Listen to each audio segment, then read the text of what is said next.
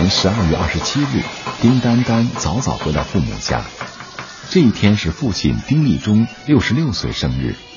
按照宁波当地习俗，他要亲手给父亲做一碗六十六小块的红烧肉。得切六十六小块。因为现在民俗类的东西呢，就是我们平时忽略的越来越多了。呃，有这么一个呃风俗的话，我们呢也去传承一下。一个嘛，给小辈儿看看哦，比较有意思的一些习俗；一个嘛，就是借此机会呢，给让老爸老妈呢也开心一下。二三四五六七八九十，给他四块。这个习俗在江浙一带流传很广。为什么要做一道红烧肉？丁立忠老人说：“这是一个坎啊，说你那个不死也掉块肉，就这个意思。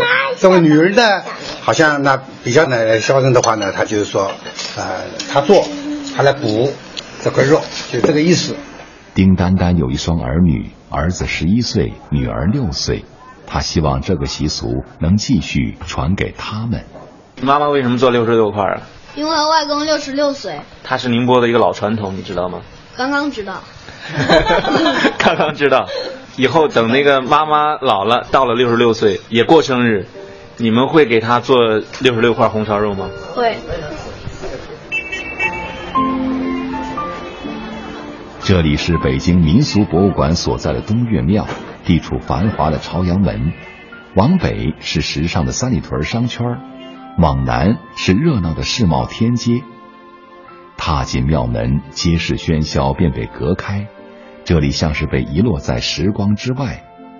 陪伴着民俗文物的，只有叶子落尽的古树。民俗博物馆副馆长李彩平在这个闹中取静的院落工作了十三年，对中国的传统习俗很熟悉。过去的那个亭堂的布置特别特别的讲究，布置寿堂，它可能中间男的女的摆的是不同的，它也有摆这个寿字的一个大寿啊在那儿，可能也有摆这个神仙的。之后两边呢还有寿瓶呀、寿帘啊、横幅这块，过去都是金玉满堂呀。那条案上它要有这个福禄寿三星。比如说有瓷质的，有木质的，有不同。完了还有胆瓶呀、茶叶罐啊，啊，包括一些这个呃旁边的那个寿蜡烛啊，啊，它这些东西都有寓意。寿帐、寿帘、福禄寿摆件，还有八仙桌，曾经鲜活的寿礼用品，从民间收集来，静静的留在博物馆。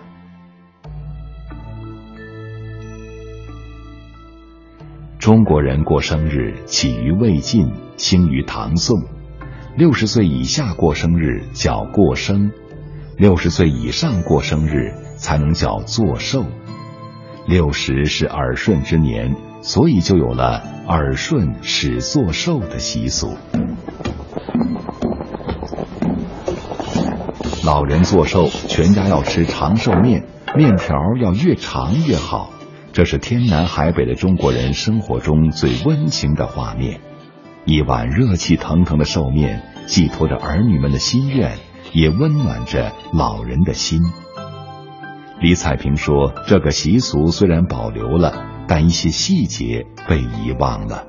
另外呢，就是还有这个子孙呢，要给这个填这个自己碗里的这面呢，要添几根儿给这老人啊，要添面填福。”叫田福田寿，现在现在没有了，但是有的地方还是有的啊。朝夜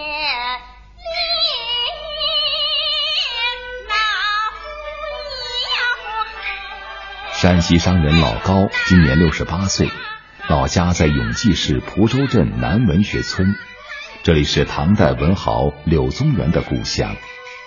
老高的母亲九十岁做寿。高家兄弟姐妹按当地习俗，请了蒲剧班子来唱戏。唱戏就是高台全化了。你说你人家就是针对性的。你说你这个屋要如果说媳妇不好，你我们当地有一出折子戏叫杀狗，劝他媳妇了。这是媳妇不贤。要是如果儿子不孝，那就唱这个三娘教子了。您能给我们唱两句吗？唱两句吧，弄不成敬，你们不要笑话就行了。请早见几水山。当老高给母亲即兴清唱上一段的时候，九十岁老母亲浑浊的眼神儿一下子清亮了。好，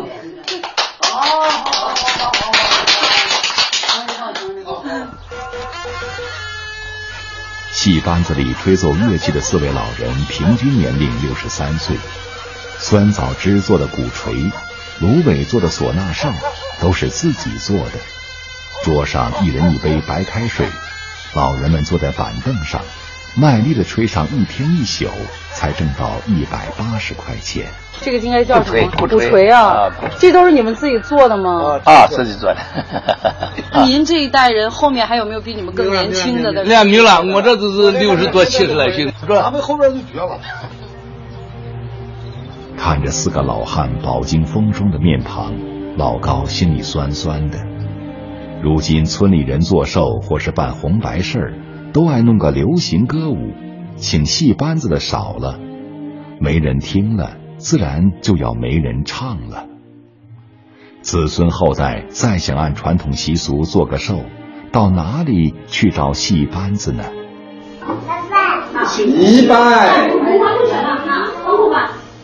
二拜，三拜，九娘，我说当孩手臂难塞，二岁难打，身体健康。礼仪是一种文化认同，一些传统仪式有着深厚的文化意味，仪式本身就是在传承。李彩萍说：“做寿不光是在感恩父母养育。”也是在强调延年益寿的生命意识，提醒人们敬老崇德。老高回忆，他小时候村里做寿的仪式很多，更讲究。